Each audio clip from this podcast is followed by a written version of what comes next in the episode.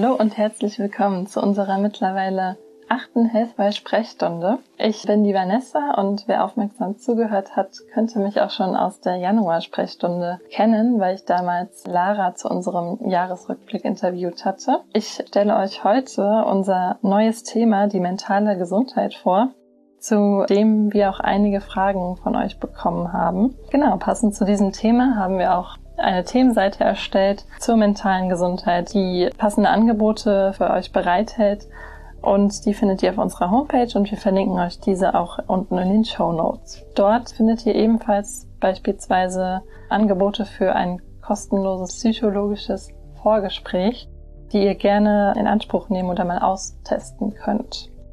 Falls ihr ganz neu dabei seid, dann hört auf jeden Fall in unsere bisherigen Ausgaben zu den Überthemen gesunde Ernährung und auch Zahngesundheit rein. Und wenn ihr natürlich diesen Channel abonniert, dann verpasst ihr auch keine weiteren Ausgaben der Healthwise Sprechstunde. Aber jetzt gehen wir erstmal auf die Themen der heutigen Sprechstunde ein. Und zwar ähm, sind das die psychosomatische Dermatologie, die Psychosomatik im Kontext mit Depression und die posttraumatischen Belastungsstörungen.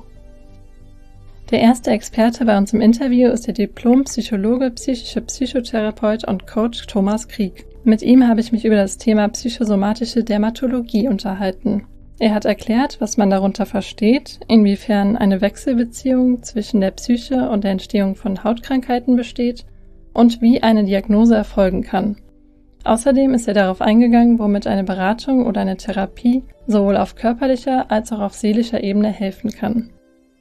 Was kann man auch selbst tun? Ein sehr spannendes Interview für die Zeit, in der der Frühling naht und auch die Haut sichtbarer wird.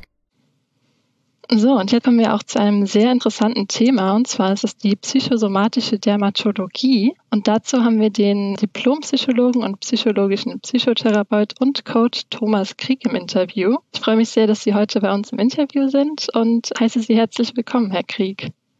Dankeschön, ich freue mich auch. Dann steigen wir auch gleich mal mit der ersten Frage ein. Was versteht man denn unter der psychosomatischen Dermatologie? Die psychosomatische Dermatologie ist die psychosomatische und psychotherapeutische Behandlung von dermatologischen Erkrankungen und von Menschen mit dermatologischen Erkrankungen. Ja, und welche Menschengruppen betrifft das meistens oder wer kann denn diagnostiziert werden? Also man würde von drei großen Gruppen ausgehen. Also erstmal den Menschen, die hauptsächlich bei mir sind, also Menschen, die psychische und psychiatrische Erkrankungen haben und darunter dann dermatologische Symptome entwickeln, also die eine Hauterkrankung kriegen, die dann unter ihrer Depression oder unter ihrer posttraumatischen Belastungsstörung Hauterkrankungen kriegen, Ausschläge. Tatsächlich gibt es auch manchmal Menschen, die darunter dann Herpes entwickeln oder manchmal auch, wenn Leute Zwänge haben, und sich die Haare ausreißen. Das kann tatsächlich auch das dermatologische Bild der Haut verändern. Solche Menschen sind dann erstmal bei mir, also Menschen, die eigentlich eine psychische und psychiatrische Erkrankung haben, mhm. darunter Stress entwickeln und unter diesem Stress dann eine dermatologische Thematik bekommen. Das zweite wären Menschen, die an und für sich vom ersten her eine dermatologische Erkrankung haben und eigentlich eher so eine Begleitung suchen, wie gehe ich denn jetzt damit um? Also was heißt das denn jetzt, wenn ich Neurodermitis habe? Was heißt das denn jetzt, wie gehe ich mit diesen Narben um? Wie gehe ich mit einer Weißfleckenkrankheit um? Zum Teil geht es dann nur um Umgang. Und je nachdem, wie der Auftrag der Menschen da ist, sind die entweder bei einem Arzt besser aufgehoben, wenn es tatsächlich darum geht, wie kann ich das pflegen, welche Creme brauche ich, was gibt es für eine medikamentöse Einstellung.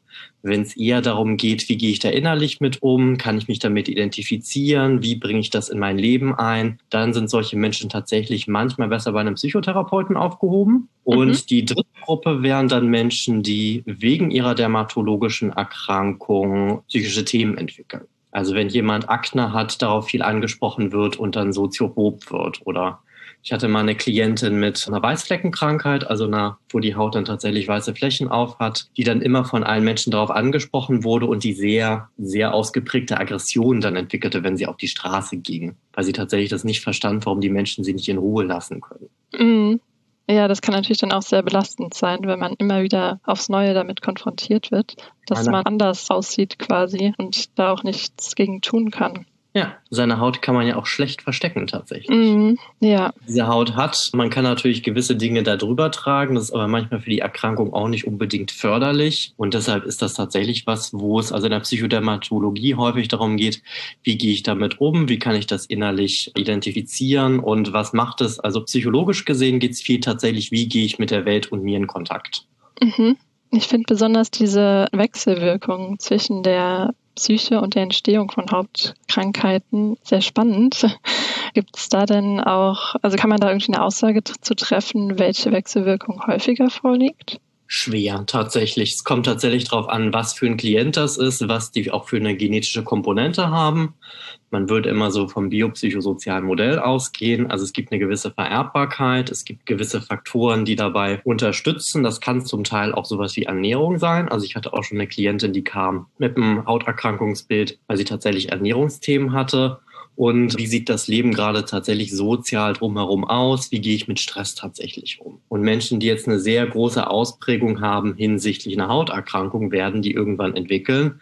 Die Frage ist halt, wie sehr sie die entwickeln und wie intensiv das tatsächlich ist. Und deswegen kann halt so eine psychodermatologische Behandlung kann entweder eine Symptombehandlung sein, dass man lernt, damit umzugehen. Es gibt aber auch Klienten, die können tatsächlich lernen, dass das, äh, dass sie die Erkrankung eigentlich sozusagen schlummernd haben, aber dass sie nicht mehr zum Ausbruch kommt. Mhm. Also insofern schwer zu sagen. Es kommt tatsächlich darauf an, wie, wie groß die genetische Last ist. Mhm. Okay. Und auf den individuellen Fall wahrscheinlich dann auch. Also und die Lebensverhältnisse natürlich. Ja. Also jemand, der jetzt Reinigungspflegekraft ist und eine dermatologische Erkrankung hat und relativ viel mit Reinigungsmitteln hantieren muss, wird ein höheres Risiko haben, das an den Händen zu entwickeln, als wenn er im Büro arbeitet. Mhm. Oder wenn Leute glücklich sind, in der Familie eine gute Partnerschaft führen, alles ist ganz gut, dann mag es sein, dass die Hauterkrankung nicht ausbricht, obwohl sie eigentlich vielleicht da ist oder man merkt es immer mal wieder, weil dann doch was ankommt. Oder sie schlummert halt. Mhm, genau, und ähm, natürlich spielt auch Stress eine große Rolle. Welchen Unterschied gibt es denn zwischen den somatopsychischen, also den primär medizinisch bedingten und den psychophysiologischen, also den eher stressausgelösten Dermatosen? Könnten Sie da noch mal ein bisschen näher drauf eingehen? Die somatopsychischen Erkrankungen sind tatsächlich etwas besser aufgehoben in der Klinik, in Polikliniken bei Ärzten weil die tatsächlich eher eine Begleitung brauchen. Da macht manchmal tatsächlich auch wirklich sowas wie ein Coaching Sinn. Also was muss ich denn machen? Wie gehe ich mit meiner Haut um? Da geht es tatsächlich eher darum, den Leuten so ein Therapieregime beizubringen. Das ist also tatsächlich eher so ein klassisch ärztliches Bild dann eigentlich. Die sind meistens eher bei einem Arzt gut angebunden, wenn der sich vielleicht auch mit Psychosomatik auskennt. Und die mhm. psychophysiologisch bedingten Stresserkrankungen, also die, die häufig aus psychischen Erkrankungen oder Stresserkrankungen entstehen, die schließen sich oder beenden sich ja tatsächlich unter Behandlung. Also der große Unterschied ist zum einen tatsächlich, wo kommt's her und wie gehe ich damit tatsächlich um? Weil die erste Gruppe muss sich mit ihrer Störung vielleicht noch ein bisschen mehr identifizieren, weil sie ja tatsächlich genetisch da ist und nicht wirklich veränderbar ist. Bei der psychischen Erkrankung ist es ein wenig flexibler. Also die können das tatsächlich etwas mehr steuern, was tatsächlich da ist. Okay. Können denn Hauterkrankungen noch andere Störungen auslösen, die dann schwerwiegendere Folgen auch noch haben könnten? Das können sie. In meinem Bereich sind es jetzt vor allen Dingen, dass Leute da schon eine Kontaktstörung drunter entwickeln können, rausgehen, natürlich schwer depressiv werden können, Panikattacken. Also es kann eigentlich so ziemlich jede Form von psychischer Thematik kann aufgrund von einer primären Hauterkrankung erstmal entstehen. Weil es ja, wie gesagt, unser erstes Kontaktorgan mit der Welt. Es ist unser Sinnesorgan, tatsächlich auch in intimen Beziehungen. Also man kann nicht intim mit jemandem in Beziehung gehen ohne Haut. Das ist einfach nicht möglich. Das heißt also, so ziemlich alles, was mit Kontakt in Zusammenhang steht, steht auch im Kontakt mit Haut. Ja.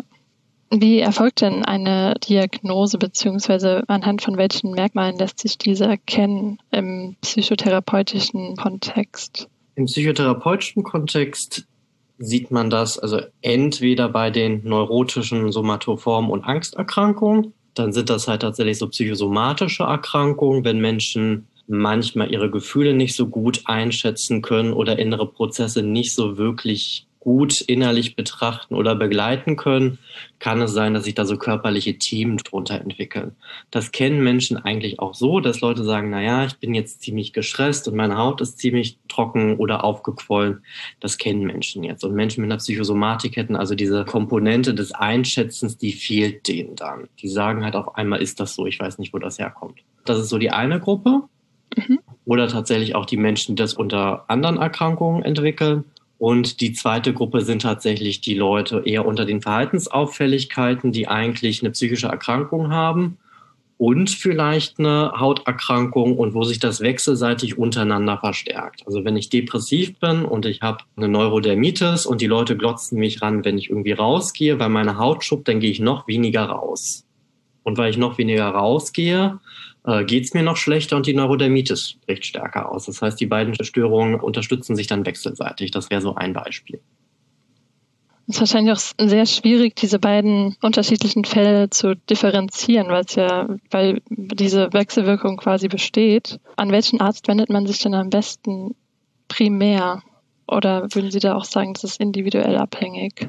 Individuell abhängig. Erstmal, also die depressive Erkrankung häufig bei einem Psychologen. Mhm.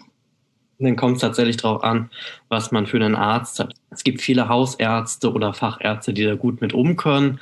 Aber meistens wird das Depressive, also das psychische Thema, das Zeitkriterium und manchmal auch das Kompetenzkriterium mancher ärztlichen Kollegen da überschreiten. So. Und deswegen arbeitet man da eigentlich mit anderen Leuten zusammen, dass ich so jemanden dann zum Hautarzt schicken würde oder in eine Klinik und ihm das dann erklären würde. Und dann ist es so, dass, also wenn sich der Kontakt dann anders gestaltet, dass sich die beiden Themen dann auch wechselseitig untereinander tatsächlich bedingen und es sich auch wieder verringert. Das mhm. funktioniert zum Beispiel bei Depressionen, also bei sozialen Ängsten zum Teil auch wenn jemand, um mal woanders hinzuspringen, dann vielleicht eine Akne hat und deswegen immer angesprochen wird und derjenige lernt, Leute darauf anzusprechen, dass sie ihn doch bitte nicht so angucken sollen. Ja, verstehe. Mhm. Und inwiefern spielen in diesem Kontext auch Hauttumore oder Narben oder gibt ja auch diese Missempfindung beziehungsweise die Körperdysmorphostörung eine Rolle? Das sind natürlich Hautveränderung des Hautbildes, also bei den Narben, bei den Karzinomen und ähnlichem und manchmal auch bei anderen Hauterkrankungen, so nach einer Herpeserkrankung oder ähnliches, können ja auch Hauterkrankungen zurückbleiben. Das führt natürlich dazu, dass Leute sich als verändert wahrnehmen und dass Leute das auch merken. Das kann schon Themen auslösen, je nachdem, wie wichtig dieser Aspekt für jemanden ist jemand, dem vielleicht sein Aussehen im Gesicht sehr wichtig war und der Narben hinterlassen hat oder wo äh, die Karzinome tatsächlich das Hautbild verändert haben. Für so jemand ist das schwerer zu ertragen, anders auszusehen und sich dann vielleicht auch anders zu empfinden als Gruppen, als für jemanden, für den das nicht so wichtig war. Bei der Körperdysmorphenstörung ist es tatsächlich so, dass Menschen sich da manchmal sehr viel anders erleben, als es dann tatsächlich ist. So. Also, dass jemand sagen würde, naja, ich bin eigentlich viel dunkler, als ich mich fühle und ich müsste eigentlich heller sein. Also so Menschen wie Michael Jackson, die dann irgendwann ihre Haut bleichen und dann manchmal zu äh, Schönheitschirurgen gehen und ihr Hautbild verändert haben möchten in einer Art und Weise, was eigentlich nicht realitätsorientiert ist, weil sie sich anders wahrnehmen, als sie tatsächlich aussehen. Mhm, ja, und sie möchten ja dann quasi auch ihr Selbstbild so verändern, dass sie eigentlich, also dass es auch wieder zurückzuführen ist auf vielleicht eine, Bezie eine Familienbeziehung oder die zu, also die quasi in die Brüche gegangen ist, könnte man das auch so ausdrücken. Also dass es dann quasi diesen psychologischen Kontext hat und man sich dementsprechend auch äußerlich verändern möchte. Ja, das kann durchaus so sein. Also, dass die Menschen mhm. tatsächlich ein anderes anders gesehen oder anders bewertet werden wollen, als sie eigentlich sind oder äh, etwas sein möchten, ne? was sie eigentlich nicht sein können. Das sind dann tatsächlich so Selbstbilder manchmal, die auch aus den Medien übernommen wurden zum Teil und äh, wo Menschen dann manchmal Mühe haben, dem nachzukommen. Mhm. Ja. Ähm, wenn wir schon gerade bei dem Thema Körperveränderung sind, ähm, inwiefern spielen denn auch, also gibt es da auch einen Zusammenhang zwischen Psychosomatik und Körpermodifikation, wie zum Beispiel Ohrschmuck oder Piercings oder Tattoos? Oder ist das eher eine Ergänzung quasi des eigenen oder eine Auslebung des eigenen Selbstbildes? Kann man dazu eine Aussage treffen? Nicht so direkt unter psychosomatischer Dermatologie fassen, weil es ja in dem Sinne eine, ein Ohrschmuck, ein Piercing, ein Tattoo oder so eine Schönheits-OP ist ja per se keine Hauterkrankung, sondern das geht eher so in diesem fließenden Übergang von Körperbild und Körperschema. Und der Überlappungsbereich sind wahrscheinlich so Menschen, die Körperschema-Störungen haben. Das können Leute mit Hauterkrankungen durchaus auch entwickeln darunter, dass sie sich als anders empfinden. Aber einen direkten Einfluss hätten Ohrschmuck und Tattoos und sowas jetzt an und für sich nicht. Also man entwickelt jetzt, weil man sich einen Ohrschmuck macht oder tätowieren lässt, keine dermatologische Erkrankung. Manchmal nutzen Leute das natürlich, um davon abzulenken. Also dass Leute sich ein mhm. großes Tattoo über die Flächen machen, wo das Karzinom war oder über die Narben oder sich sehr auffällig an manchen Stellen gestalten, damit es von anderen Stellen tatsächlich ablenkt. Dann ist es sowas wie ein Bewältigungsmechanismus. Ja, genau.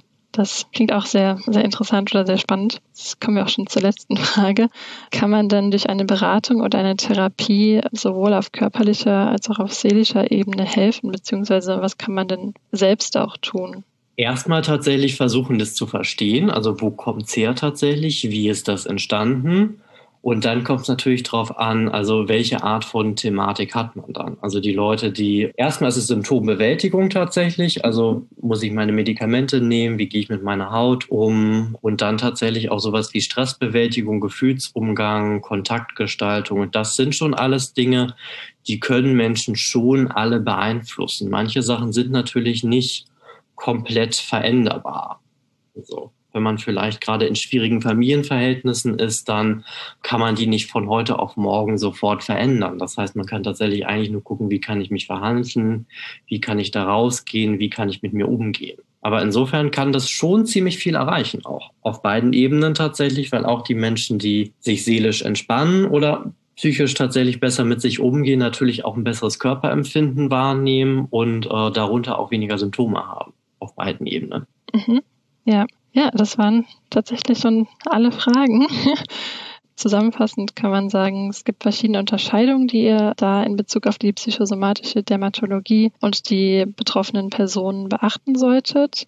Es ist wichtig, auch den Prozess der Selbstreflexion äh, mit einzubeziehen, beziehungsweise sich, wenn man Hilfe braucht, diese auch in Anspruch zu nehmen. Und ja, da waren auf jeden Fall auch sehr viele interessante und wertvolle Tipps dabei. Deswegen vielen Dank für das Interview, Herr Thomas Krieg. Und ja, ich wünsche Ihnen noch einen schönen Nachmittag und bleiben Sie gesund. Danke, das wünsche ich Ihnen auch. Tschüss. Weiter geht es mit dem Thema Psychosomatik und Depression mit Frau Gabriele Frohme. Sie ist als psychologische Psychotherapeutin in eigener Praxis tätig und verfolgt einen naturheilkundlichen und ganzheitlichen Ansatz. Mit ihr habe ich folgende Fragen geklärt. Was versteht man unter dem Begriff Psychosomatik? Woran erkennt man, ob eine psychosomatische Erkrankung wie beispielsweise eine Depression vorliegt? Wie behandelt man seelische Beschwerden in einer psychosomatischen Therapie? Und wie kann man selbst gegen diese vorgehen, beziehungsweise können Freunde und Familienangehörige dabei helfen? Und ab wann sollte man sich auf jeden Fall in professionelle Hilfe begeben? Viel Spaß mit dem folgenden Interview. So, und jetzt kommen wir auch zu einem sehr interessanten Thema, von dem ihr vielleicht so auch noch nicht gehört habt. Und zwar geht es um das Thema Psychosomatik. Und hierzu haben wir die psychologische Psychotherapeutin Frau Gabriele Frohme bei uns im Interview. Und ja, also ich freue mich sehr, dass Sie bei uns heute hier in der Healthwise Sprechstunde zu Gast sind. Und genau, hallo, Frau Frohme. Guten Tag, Frau Wagner. Hallo. Da steigen wir doch am besten gleich mal direkt in das Thema ein. Was versteht man denn unter dem Begriff Psychosomatik? Ja, das ist ein Begriff, der nicht so häufig äh, vorkommt, auch nicht in der Medizin, ein etwas jüngerer Begriff. Und Psychosomatik setzt sich aus zwei Wörtern zusammen. Mhm. Das eine ist Soma. Soma kommt aus dem Lateinischen und heißt der Körper. Und die Psyche kommt auch aus dem Lateinischen und damit ist so gemeint Atem, Atem und Hauch, also der Hauch eines Atmens. Das ist dann etwas schwierig zu verstehen. Aber wenn man den Körper nimmt als Soma und sagt, die Psyche benennt unsere funktionalen Aspekte unserer eigenen Innenwelt. Mhm. Also zur Erklärung, jede Erkrankung hat halt einen körperlichen und einen psychischen oder seelischen Anteil. Das hat was damit zu tun, dass unsere Gedanken und unsere Gefühle immer Auswirkungen auf unseren Körper und auch auf unsere Psyche haben.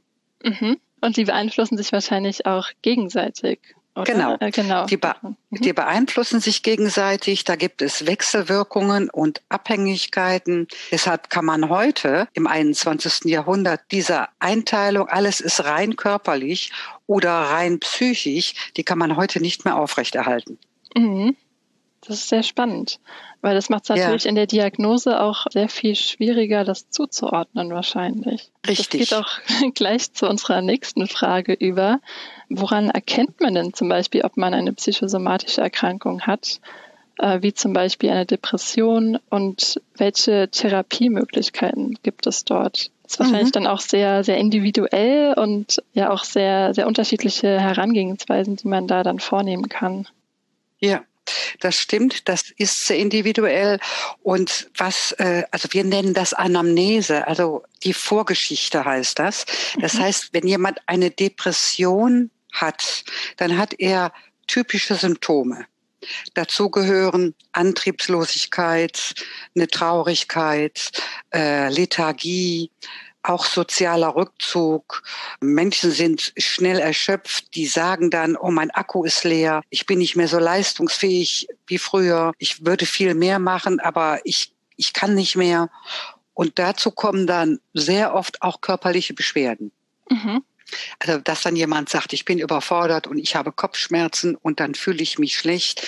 Das ist die Wechselwirkung, von denen ich eben beschrieben habe. Sie haben eine körperliche Symptomatik, fühlen sich aber auch psychisch nicht so gut. Mhm.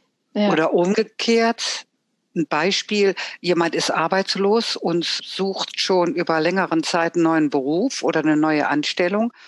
Und ja, der ärgert sich dann vielleicht, wenn er Ablehnung bekommt oder ist traurig und fühlt sich abgewertet. Das zum Beispiel kann dann auch zu einer Depression führen. Mhm. Und das kann sich dann auch längerfristig wahrscheinlich manifestieren, wenn man dann auch ähm, in dieser Denkweise auch so ein bisschen festgefahren ist und dann auch vielleicht kleine Erfolgserlebnisse gar nicht mehr so schätzen kann, oder?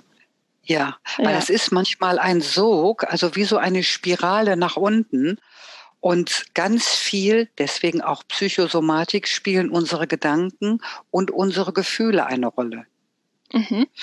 Also wenn ich dann denke, ich werde niemals einen für mich passenden Job finden, dann führt das natürlich zu einer weiteren Frustration und hat Auswirkungen auf meine Psyche und auf meinen Körper. Ja. Und dann wird es schlimmer. Die Antriebslosigkeit geht dann nach unten. Die Menschen sind noch mehr demotivierender oder überfordert, noch mehr lustlos und energielos. Und dann kann sich das, wie Sie richtig sagen, manifestieren, wenn es länger anhält. Ja. Welche anderen psychosomatischen Erkrankungen gibt es denn? Ich lehne mich jetzt mal weit aus dem Fenster und ja. sage, es gibt kaum eine Erkrankung, die nicht psychosomatisch ist, mhm. weil wir äh, ein ganzheitliches Wesen sind. Also ich benutze deshalb auch gerne den Begriff ganzheitliche Gesundheit oder ganzheitliche Erkrankung. Also ich gebe mal ein Beispiel. Sie ärgern sich über Ihren Vorgesetzten und dann bekommen Sie ein Magengeschwür. Mhm. Und dann gehen Sie zum Internist und der sagt, Sie haben ein Magengeschwür. Das Magengeschwür wird behandelt, aber die Ursache des Magengeschwürs ist noch nicht klar. Mhm. Ja. Sie regen sich zu viel auf, sie haben Stress und wenn sie zu viel Stress haben, findet eine Überproduktion von Magensäure statt und dann kriegt man einen Blocker und also der ganze Kreislauf geht los auf der medizinischen Ebene, was gut und richtig und sinnvoll ist, aber die Psyche muss da mit hinein.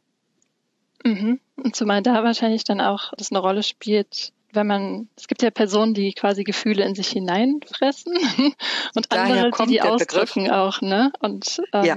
also es ist dann wirklich so, dass die Personen, die Gefühle eher unterdrücken, dann auch anfälliger sind für solche körperlichen oder psychologischen nee, Probleme oder Erkrankungen? Nee, das würde ich nicht sagen. Nee? Nein, Okay. ich, nein, ich glaube das nicht. Also das, weil jemand sensibler ist, der hat äh, vielleicht auch sensiblere Gefühle. Man spricht ja auch davon, Leute haben ein dickes Fell. Das Mhm. heißt aber nicht, dass sie nicht trotzdem Probleme haben oder innere Konflikte. Mhm. Ja, Also Psy- Psychosomatik ist ja die Lehre davon, wie Körper und Psyche sich gegenseitig beeinflussen. Das ist ja ein Kreislauf. Mhm. Es ist nicht nur so, dass es dann heißt, Sie, Sie haben eine psychosomatische Erkrankung, dann fühlen sich viele Patienten abgewertet, aber eigentlich ist das etwas ganzheitliches und damit auch etwas Gutes und nichts, was anrüchig ist. ja, ja, das ist auch nochmal sehr, sehr wichtig zu unterstreichen, dass Ja. man da eben nicht dieses Tabuthema ähm, draus macht, sondern dass es was ganz Normales ist, dass man mit seinen Problemen sich auseinandersetzen muss und äh, die dann auch Folgen haben können, egal in welcher Lebenssituation. Und man Genau. sich da dann auch Hilfe ruft, äh, Hilfe holt. Ja, genau. das Mhm. wäre dann sinnvoll, weil es ist ja nicht nur so, dass wir nur den Körper und nur die, die Psyche haben. Wir haben ja eine Familie. Also Mhm. wir sind sozial eingebunden. Wir sind in unsere Kultur eingebunden. Äh, Wir haben Umweltbedingungen, an die wir uns anpassen. All das gehört ja mit dazu. Deshalb die Ganzheitlichkeit. Mhm. Genau. Ja? Also wenn Sie Krach mit Ihrem Partner haben, dann haben Sie vielleicht Migräne oder Kopfschmerzen. Klar kann man die auch behandeln, aber man muss halt schauen, was war der Auslöser? Gibt es Konflikte, die in der Psyche und somit auch im Körper verankert sind? Mhm, ja, und das macht man dann auch am besten wahrscheinlich in einer Therapie. Oder in einer Beratung? Ja, oder in einer Beratung vorab.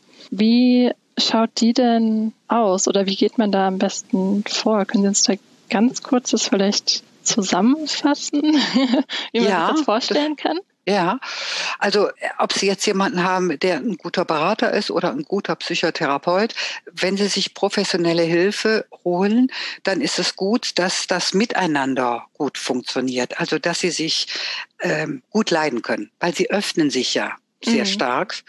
Und wenn dann Fragen kommen, so, Sie haben jetzt, ich sag mal als Beispiel, wenn eine Patientin sagt, ich habe jetzt seit seit drei Jahren Migräne und ich habe schon alles Mögliche probiert und ein MRT ist gemacht worden und ich bin auf den Kopf gestellt worden, die finden nichts und die sagen, das ist psychisch. Dann kann man da sehr behutsam drauf eingehen und sagen, was denken Sie dazu? Als Beispiel. Mhm, ja. Ist es was Psychisches? Oder auch fragen, haben Sie Konflikte? Fällt Ihnen da was auf? Oder stehen Sie unter Dauerstress? Also Dauerstress, also Stress, der länger anhält, der ist einfach für uns sehr ungesund.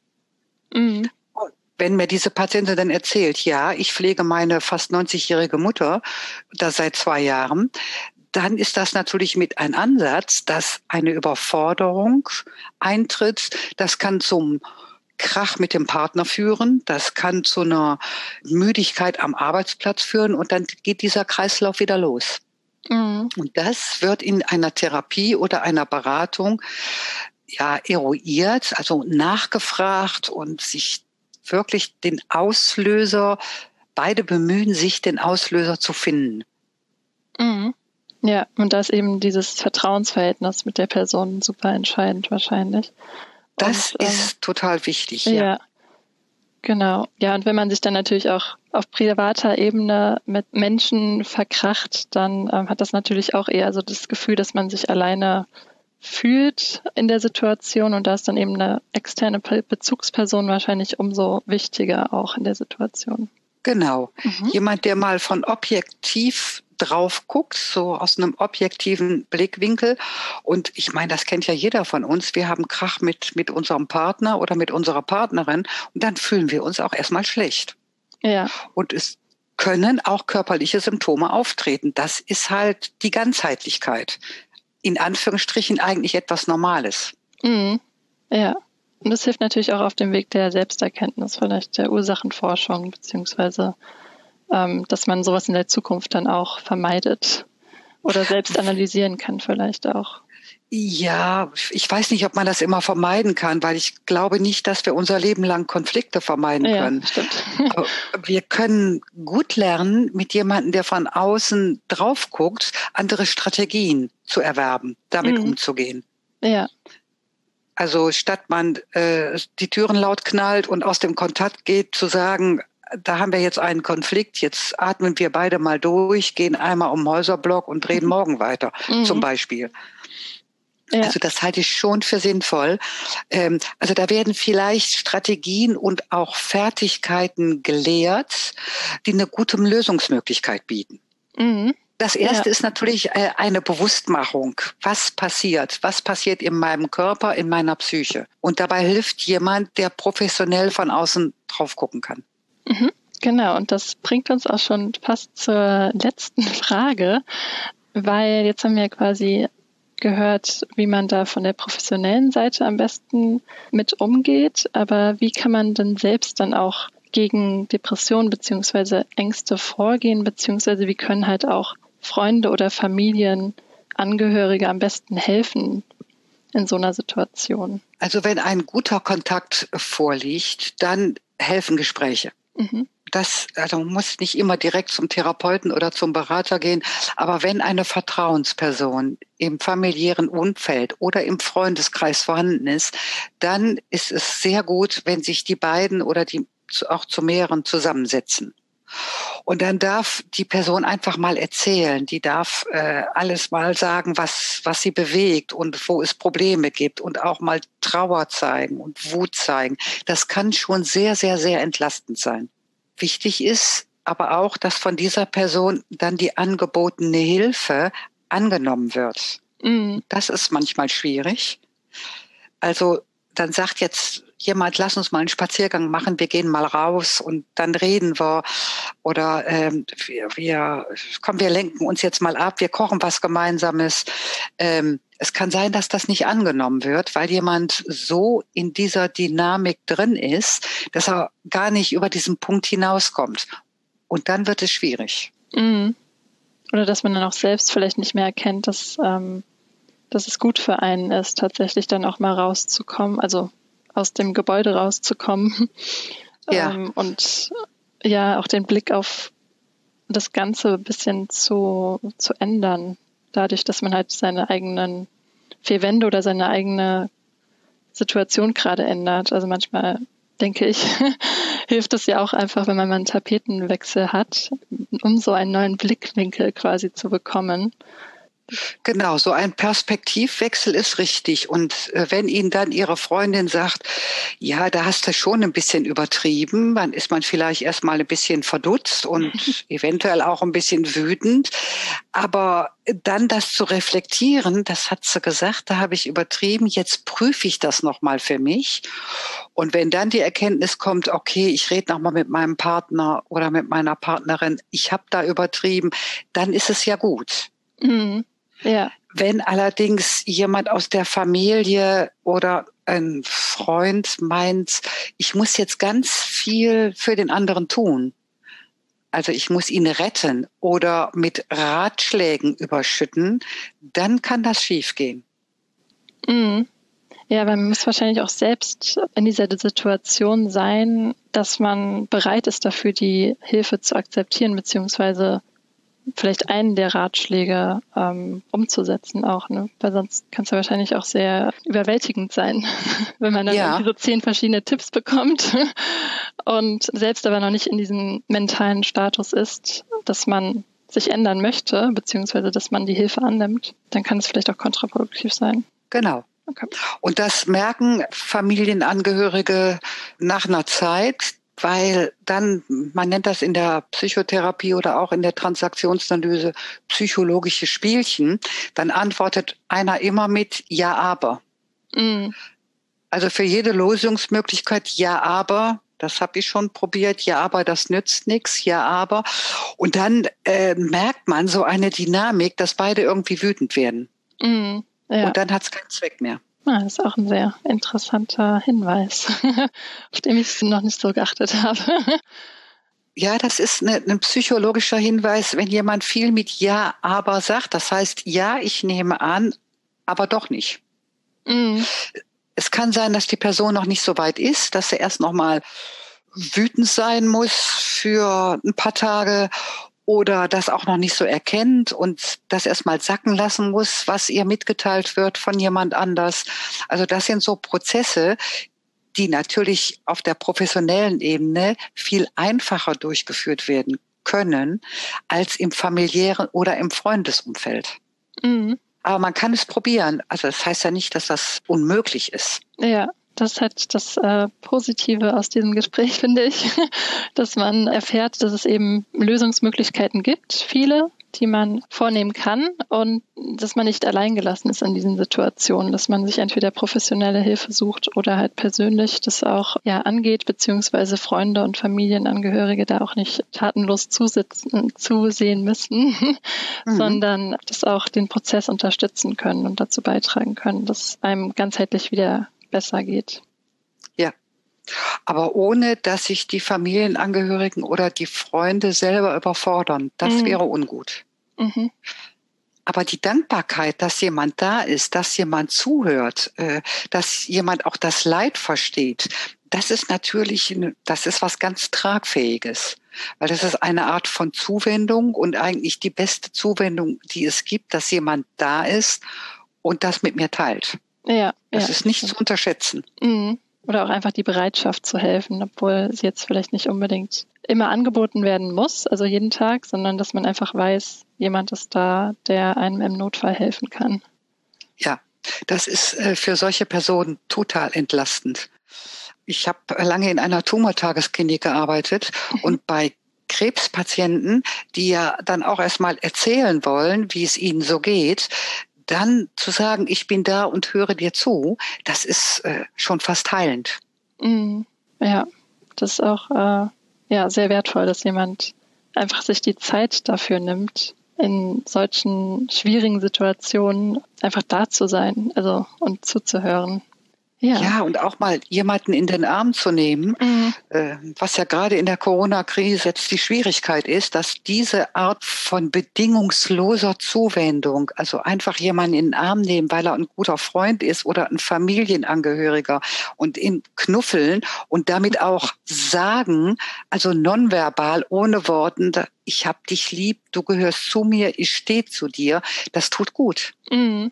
Ja, das kann man ja auch jetzt, also klar ähm, sind persönliche Berührungen jetzt bisschen schwieriger, aber man kann ja auch so äh, durch kleine Aufmerksamkeiten oder so in der heutigen Zeit ähm, dem anderen sagen, ich bin da quasi, indem man ihm vielleicht irgendwie die Lieblingsschokolade schickt oder ein schönes Buch oder mhm. einfach mal eine Postkarte. ja. Ich glaube, das sind auch oft so kleine Dinge, die die Freude bereiten und ähm, dann nicht so als, als selbstverständlich wahrgenommen werden. Genau. Ja.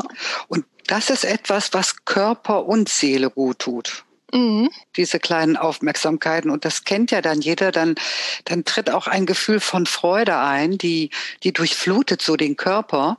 So nenne mhm. ich das jetzt mal. Und, und diese Freude, die bewirkt dann auch etwas. Und das ja. sind dann auch Momente, an die kann man sich in einer Krise auch wieder zurückerinnern. Ja. Und Freude kann ja auch sehr ansteckend sein und Lachen. Ja. genau. Ja, das stimmt. ähm, ja, würden Sie denn sagen, dass man persönlich, also helfen auch zum Beispiel Sport oder irgendwie Lieblingsbeschäftigung dabei, sich halt von diesen psychosomatischen Erkrankungen zu heilen? Würden Sie das auch sagen? Und ist das eher der Fokus auf den Gesprächen beziehungsweise der Therapiemöglichkeit? An sich? Also auch das ist ganzheitlich äh, zu betrachten. Mhm. Ähm, wenn jemand ein Bewegungsmensch ist, dann sollte der auf jeden Fall Sport machen. Mhm. Außerdem, also Bewegung ist grundsätzlich gut und noch besser äh, in der freien Natur, weil durch die Bewegung in unserem Körper werden Stresshormone in unserem Organismus abgebaut. Mhm. Und das wiederum hat äh, eben aus dieser ganzheitlichen Sichtweise hat das zur Folge, dass äh, unsere Hormone, äh, unsere ganzen Rezeptoren, unsere Ausschüttungen, also das wird alles dann etwas runtergefahren. Mhm. Stress wird abgebaut, Stresshormone wird abgebaut. Und dafür muss man jetzt nicht unbedingt wie wild durch den Wald joggen. Ein schneller Spaziergang reicht auch. Aber Bewegung und nach draußen gehen ist immer gut. Ja, das ist auch ein guter Tipp. Zumal Vitamin D ja auch äh, das Immunsystem fördert und den Kreislauf natürlich anregt durch diese ganze Bewegung, die man dann ähm, durchführt. Ja, das haben wir auf allen Ebenen. Der Kreislauf ist etwas, der angekurbelt wird. Und auch wenn wir rausgehen, gerade jetzt in den Wintermonaten, es ist viel dunkel, wenig Sonne, das tut unserer Haut gut, das, das geht bis in die kleinsten Zellen hinein. Wir atmen ganz anders. Atmung ist ganz wichtig, dass wir unseren Körper mit genügend Sauerstoff füllen, aber auch gut ausatmen. Mhm. Also Einatmung ist ja ein Reflex, das machen wir auch unbewusst, aber auch wirklich auf die Ausatmung achten, dass das vielleicht mit einer Vorstellung, dass das, was uns nicht gut tut, das atmen wir jetzt aus, das lassen wir weg, mhm. das lasse ich los. Ja. Ja, davon löse ich mich so. Vielleicht auch mit einer Handbewegung so den Atmen, den Atem nach vorne schieben, ein Stückchen wegschieben. Ich mache manchmal so Atemübungen in der Praxis, wo das Gute aufgenommen wird und das, was nicht so gut war, das wird mit der Ausatmung auch weggegeben, verabschiedet. Mhm. Ja. Ja, in den Wald hineingehen, äh, also wenn es jetzt langsam wieder grüner wird, dem Wind zuhören, das tut, das tut Körper und Seele gut. Mhm.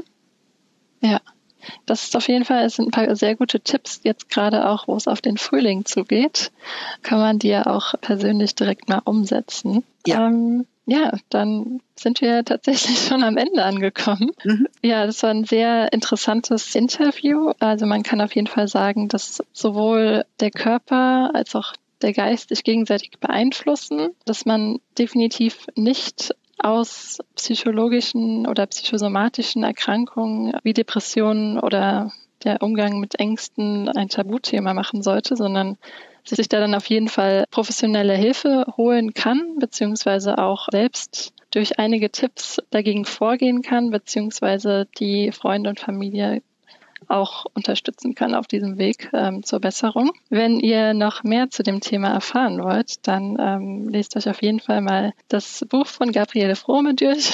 Das heißt einmal, wie die Seele den Körper heilt. Und dort erfahrt ihr quasi sehr viel zum Thema der heilenden Kraft der Gedanken und auch viele Praxistipps. Und sie hat auch ein weiteres Buch, wo es um Corona und die psychischen Herausforderungen geht und wie man diese meistern kann. Dazu verpasst auf keinen Fall unseren Bleibt gesund Podcast. Da erfahrt ihr dann nochmal mehr. Vielen Dank für das Interview, Frau Fromer. Gern geschehen. Und ich wünsche Ihnen noch einen schönen Tag und bleiben Sie gesund. Das werde ich machen und jetzt auch mein Immunsystem und meine Selbstheilungskräfte stärken, indem jetzt noch ein Spaziergang dran ist bei dem schönen Wetter. Perfekt. Das ist eine gute Idee. Tschüss. Tschüss. Zuletzt haben wir mit der Ärztin und EMDR-Therapeutin Dr. Barbara Günther Haug gesprochen. Sie ist in eigener Praxis unter anderem auf die Behandlung von Angst- und Panikstörungen sowie posttraumatischen Belastungsstörungen spezialisiert. Mit ihr haben wir den Begriff der posttraumatischen Belastungsstörungen zunächst geklärt und ebenfalls in Erfahrung gebracht, inwiefern sich längerfristig Auswirkungen für die Seele und den Körper entwickeln können welche Behandlungen sind empfehlenswert und sind PTBS generell heilbar? Und inwiefern hilft die EMDR-Therapie in diesem Kontext? Wir wünschen euch viel Spaß mit dem folgenden Interview. Also heute haben wir ein sehr spannendes Thema ähm, vor uns und zwar sind das die posttraumatischen Belastungsstörungen. Und dazu haben wir die ideale Expertin Dr. Barbara Günther Haug im Interview. Und sie ist Ärztin und leitet eine Praxis für Psychotherapie und hat sich unter anderem auf die EMDR-Therapie beziehungsweise die ärztliche Hypnose und die spezielle Psychotraumatherapie fokussiert. Und wir freuen uns sehr, dass Sie bei uns im Interview sind. Hallo, Dr. Barbara Günther Haug. Guten Tag, Frau Wagner. Ich freue mich auch, dass wir uns sprechen können. Genau, dann steigen wir am besten ganz am Anfang mal ein mit der Frage, was versteht man denn unter einer posttraumatischen Belastungsstörung und wie kann man diese erkennen? Posttraumatische Belastungsstörung ist also eine psychiatrische Diagnose. Das Wort Trauma heißt ja einfach nur Wunde. Und zunächst wird das in der Chirurgie verwendet. Also der Chirurg sagt, man hat ein Trauma, wenn man sich das Bein gebrochen hat oder so etwas in der Art. Und der Punkt ist, dass also unser seelischer Apparat, dieses System im Gehirn, das wir Psyche nennen, auch Schaden nehmen kann. Nicht nur, indem man mit Mama auf den Kopf haut, sondern durch Hochstressereignisse, Schockerfahrungen werden wir psychisch verstört. Und letzten Endes muss man sich da wirklich ein neurobiologisches Geschehen vorstellen. Es ist ein so starkes Stimulanz, ein Schockereignis, dass unsere Biochemie durcheinander kommt, als ob man Drogen gespritzt bekommen hätte, sage ich mal so. Ja. Mhm. Das verlangt die klinische Definition, dass innerhalb von sechs Monaten nach diesem Hochstressereignis spezifische Symptome auftreten, die man dann unter der Diagnose posttraumatische Belastungsstörung, meistens sagt man kurz PTBS, zusammenfasst. Kann ich gleich mal vorab sagen, nach einem Hochstressereignis kann auch eine andere psychiatrische Krankheit auftreten als eine PTBS. Also man kann zum Beispiel auch eine Depression bekommen oder eine Angststörung oder man trinkt zu viel, etwas in dieser Art. PTBS hat mhm. ganz spezifische Symptome. Das ist auf jeden Fall sehr interessant und das äußert sich dann beispielsweise auch in Albträumen oder Flashbacks. Genau, genau. Ja. Also die Frage ist, was sind denn diese Symptome der PTBS, die es so bei zum Beispiel einer Angststörung, einer, einer Depression nicht gäbe? Mhm. Also da sind zum Beispiel schon mal diese Albträume. Und das nennt man Intrusionen, dass Erinnerungen an das Ereignis sich ständig aufdrängen. Sogar im Schlaf in Form von Albträumen. Ein anderes Kennzeichen ist, dass die Patienten versuchen, Dinge zu vermeiden, die im Zusammenhang mit dem Traumaereignis stehen. Also meinetwegen, sie suchen die Orte nicht auf, wo es passiert ist oder ähnliche Situationen. Aber sie versuchen nicht nur das zu vermeiden, also meinetwegen nicht nur, versuchen nicht nur die Straße zu vermeiden, wo sie den Überfall hatten, mhm. sondern sie versuchen sogar ihre eigenen Erinnerungen zu vermeiden. Also klar, das war ein Hochstressereignis, also ein ungeheuer prominentes Geschehen, an das man im Prinzip immer denken will, aber das will man wiederum nicht, weil einem dann der Schweiß ausbricht. Und dann versucht man es wegzuschieben. Und dann frage ich Sie, wenn man an etwas nicht denken will, was passiert dann? Dann denkt man auf jeden Fall dran. Ganz genau. Das man kann nämlich nicht absichtlich vergessen. Also da mhm. kommt man in einen Teufelskreis hinein. Dadurch ist man quasi mental ständig von unangenehmen Erinnerungen besetzt. Das muss man sich mal so vorstellen, wenn man jetzt noch kein Schockereignis in dem Sinne im Leben hatte man hat ja mal eine peinliche Situation, was weiß mhm. ich. Man kam eine halbe Stunde zu spät zum Vorstellungsgespräch. Wie einen das schon in der Erinnerung zwei, drei Wochen lang plagen kann, ja, wie peinlich ja. das gewesen ist.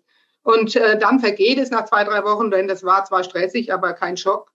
Während ein Schock kann dann eben solche Teufelskreise mentale auslösen. Plötzlich denkt man an nichts anderes mehr, dann sinkt die Konzentration, dann wird man unheimlich schreckhaft, kann man nicht mehr schlafen, wird reizbar. Und noch eine Besonderheit hat die PTBS. Man ist triggerbar. Was soll das heißen? Mhm.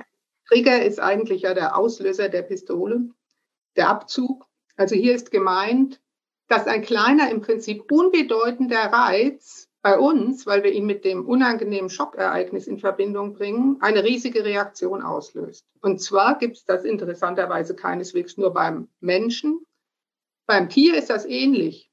Also angenommen, der Hund wurde von jemandem verprügelt, der eine rote Jacke anhatte. Wenn der mhm. Hund jetzt wieder bei jemand anders eine rote Jacke hat, kriegt der Hund eine Panikattacke. Da ist er getriggert. Ein anderer Hund, der keine äh, schlechten Erfahrungen mit roten Jacken hat, der ist das völlig egal. Die rote Jacke ist ja im Prinzip ungefährlich. Solche Triggerreize können sich also einbrennen ins Gehirn und dann solche Stressreaktionen auslösen, obwohl gar nichts mehr Schlimmes ist, nur aufgrund dieser Verbindung der mentalen. Und dass dieser Komplex, dieses Vermeidungsverhalten, die Triggerbarkeit, die aufdringlichen Erinnerungen, die aufdringlichen Erinnerungsbilder, das und die manchmal auch Lücken, dann hat man plötzlich gar nichts mehr im Kopf, keine klaren Erinnerungen. Diesen Symptomkomplex nennt man posttraumatische Belastungsstörung. Mhm.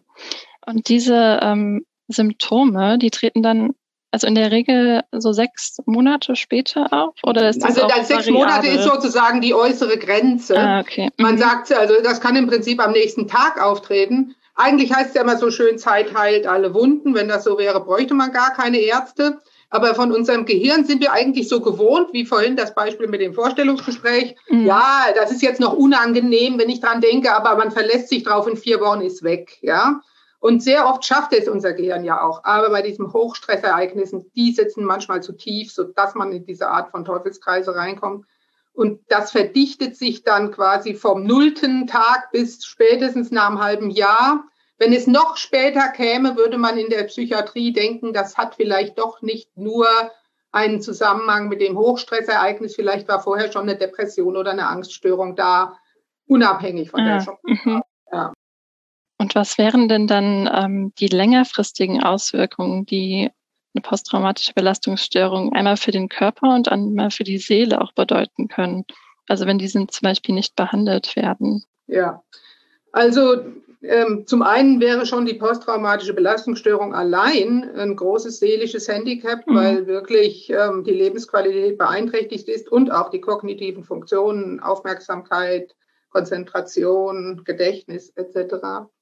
Aber das kann sich halt ausweiten. Aus dem Vermeidungsverhalten kann dann eine richtige Angststörung werden. Angst weitet sich überhaupt gern aus. Am Anfang hat man quasi nur Angst vor der roten Jacke und dann hat man vor allen Jacken Angst und dann vor allen Kleidungsstücken. Also, mhm. das ist jetzt mhm. Oder von allen, gesprochen. Vor allen roten Gegenständen. Ganz quasi. genau, ja. ganz genau. Das weitet sich dann, ja. So ist es und man lernt dann Angst zu haben. Also der Mensch ist sehr lernfähig und er mhm. kann das quasi dann lernen. Also dann kann also Angststörungen, da gibt es auch unterschiedliche Formen, können die Folgen sein, oder depressive Verstimmung. Denn irgendwann, wenn die Seite immer so gespannt ist, irgendwann reißt sie dann, dann ist Depression, Niederstimmung, Antriebsstörung.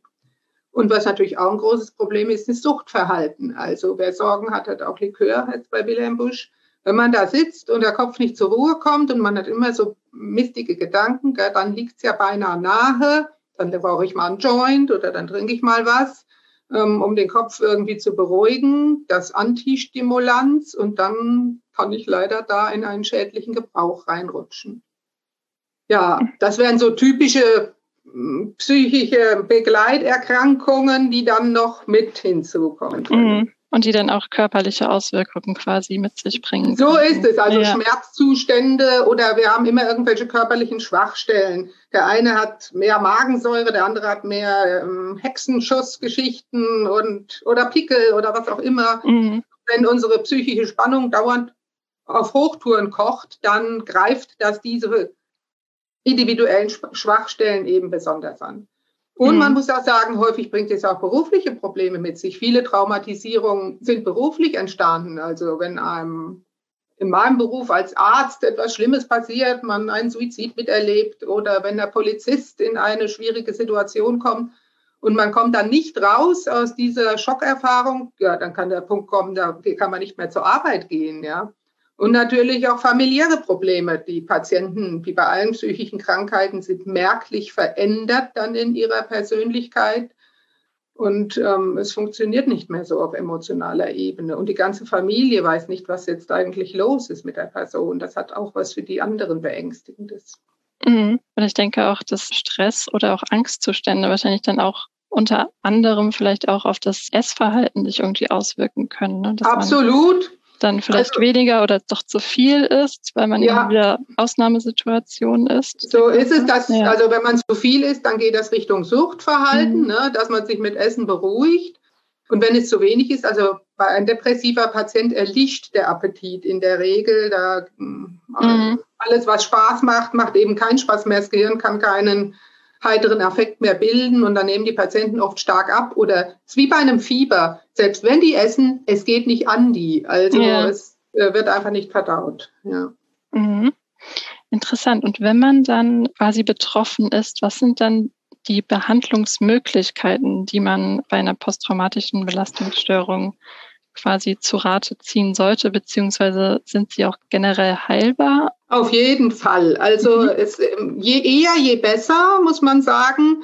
Also äh, je früher man in Behandlung kommt, umso mehr Leid erspart man sich und umso leichter kriegt man das wieder in Ordnung. Aber jede spezifische Behandlung, auch wenn sie später kommt, nutzt auf jeden Fall. Und ähm, man kann schon sagen, wenn man gar nichts tut, klingt es oft auch ein Stück weit ab, aber dann ist es vielleicht eine Sache von fünf Jahren und mit Behandlung ist es vielleicht eine Sache von einem Jahr. Ganz sicher kann man auch nicht sein, dass also sich nicht dann doch Ängste festsetzen oder sowas wie Verbitterung. Also Psychotherapie ist da genau das Richtige, mehr noch als Medikation. Medikation ist vielleicht auch mal gegen eine Schlafstörung gut oder wenn es dann wirklich zu Depression oder Angst kommt. Aber da kann man also wirklich erstmal zur Psychotherapeutin gehen und sich mit der besprechen. Und dann ist es eben ratsam, eine spezielle Psychotraumatherapie wahrzunehmen. Und das bedeutet, dass nicht nur über die Sache gesprochen wird. Manchmal ist es so, wenn zu viel darüber gesprochen wird, wird es sogar schlechter. Das ist dann eine sogenannte Retraumatisierung, sondern man versucht, das geistig in den Griff zu kriegen. Da gibt es so verschiedene imaginäre Vorgehensweisen. Man stellt sich vor, als sei das ein Kinofilm gewesen und dann schaltet man die Kamera aus. Oder man stellt sich vor, als könne man das verpacken. Und natürlich versucht man auch äh, mal mit dem Patienten durchzusprechen, das so ins allgemeine Lebensgeschehen einzuordnen. Wir wussten ja auch vorher schon, dass es solche Ereignisse gibt. Das Wissen darum hat uns nicht schockiert, erst als es uns selbst passiert ist. Mhm. Also, wie man das sozusagen versucht einzuordnen, ähm, das wäre mal so grundlegende Vorangehensweisen, ja. Gibt es denn auch etwas, was man selbst tun kann im alltäglichen Leben? Also abgesehen von der Psychotherapie, die natürlich wahrscheinlich viel mehr zu empfehlen ist, weil man dann ja. in ärztliche Betreuung begibt. Aber ja.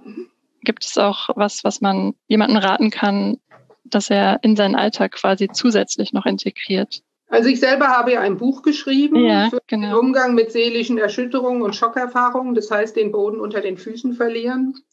Da wird in den ersten Kapiteln erstmal versucht, mit dem Leser zu unterscheiden, ist er jetzt erschüttert oder erkrankt?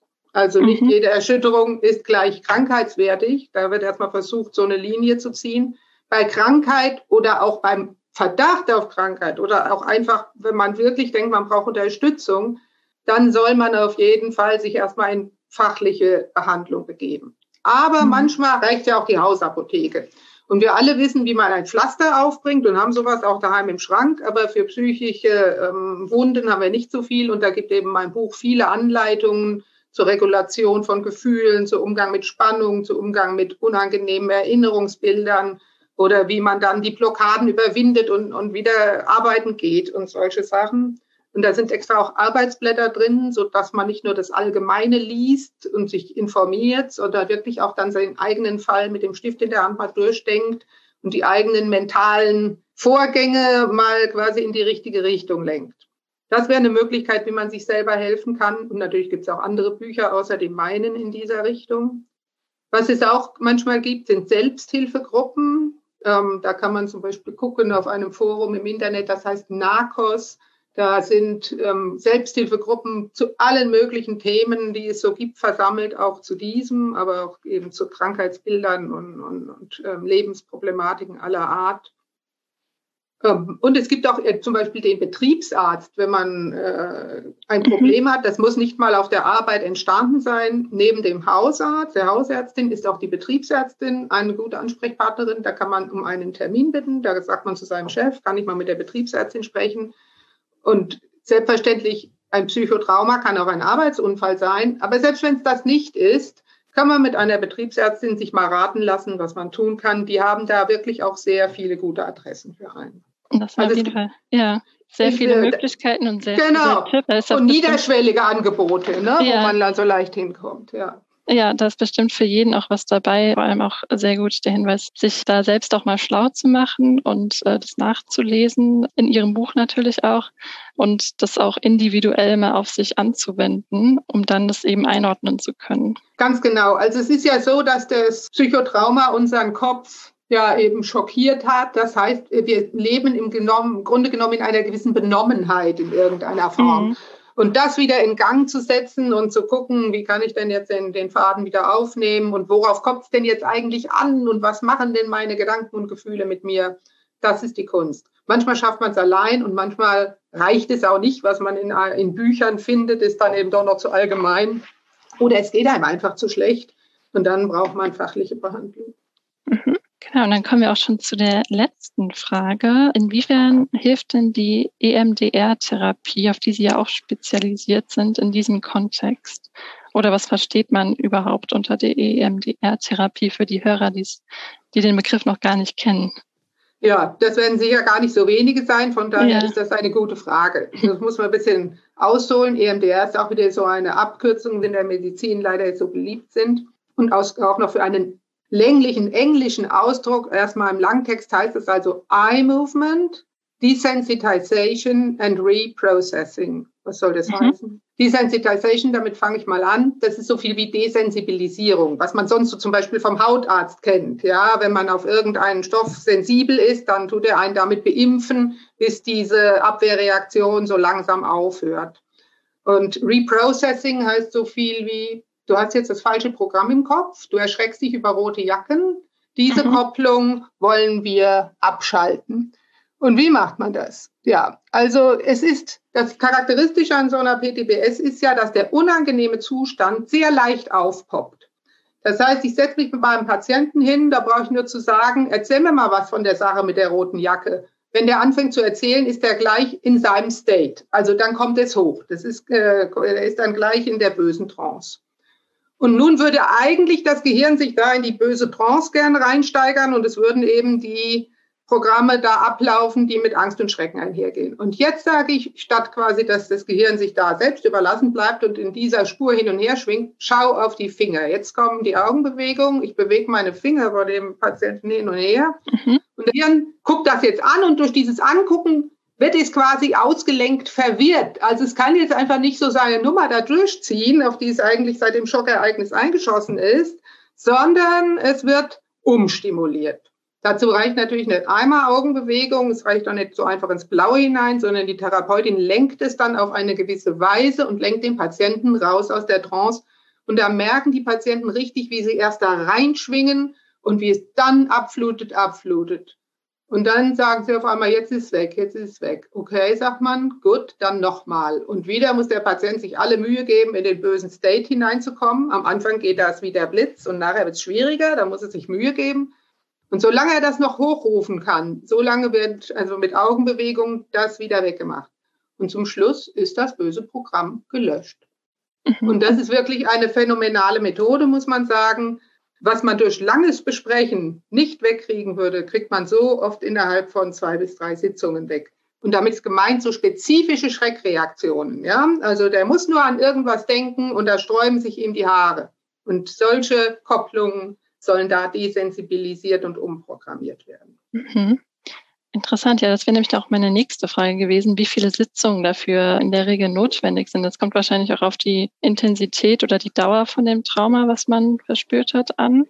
Es kommt auf die Intensität der mhm. Symptome an. Also wir haben jetzt hier über die klassische PTBS gesprochen. Es gibt auch mhm. sowas wie eine komplexe PTBS. Da ist nochmal alles deutlich anders. Aber hier sagen wir mal, ein Schockereignis, also es, wie ich sagte schon, das muss ein objektives Hochstressereignis sein. Es muss also wirklich was Schwerwiegendes vorgefallen sein. Trotzdem kann das der Außenstehende nicht immer so ermessen. Also angenommen, es verstirbt jemand, ja, ein alter mhm. Mensch verstirbt, sagt man, na ja, sterben, das gibt's halt, aber dem seine Witwe, wenn die dann gerade am Bett stand, wie der seine letzten Züge tat, kann trotzdem eine PTBS haben, obwohl das jetzt kein Kriminalfall ist.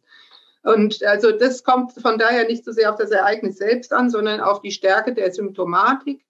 Und EMDR ist eine Methode für die Behandlung von Zuständen, die sich nach so einem Ereignis einstellen, nach dem Motto, wenn ich daran denke, dann kriege ich die riesige Stressreaktion und dann kriege ich so eine Angst und dann kriege ich diese Gedanken, ich habe alles falsch gemacht oder ich bin schuld oder ich kann das nicht verkraften.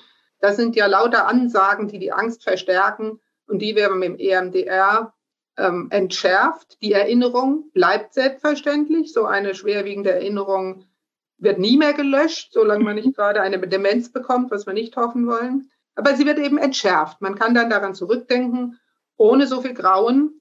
Und vor allen Dingen, sie drängt sich nicht mehr auf und sie spuckt nicht unablässig durchs Gehirn. Und sagen wir so, in einem, im guten Falle man kann dann, wird dann doch nicht nur drei Stunden für eine solche Post-PTBS-Therapie brauchen, denn es muss noch ein bisschen mehr gemacht werden als nur EMDR. Es muss wirklich so eine lebensgeschichtliche Einordnung stattfinden. Es muss vieles bedacht und manches auch geübt werden an mentalen Funktionen. Aber im guten Fall kommt man vielleicht mit 20 oder 25 Stunden aus. Das wäre dann eine Kurzzeittherapie. Mhm. Interessant. Und Sie hatten ja anfangs davon gesprochen, dass man diese Retraumatisierung vermeiden möchte. Ja, genau. Inwiefern ähm, kann man da vorgehen oder das, also wie? Das muss man, man einfach. oder das, das muss man einfach abhängig? wissen.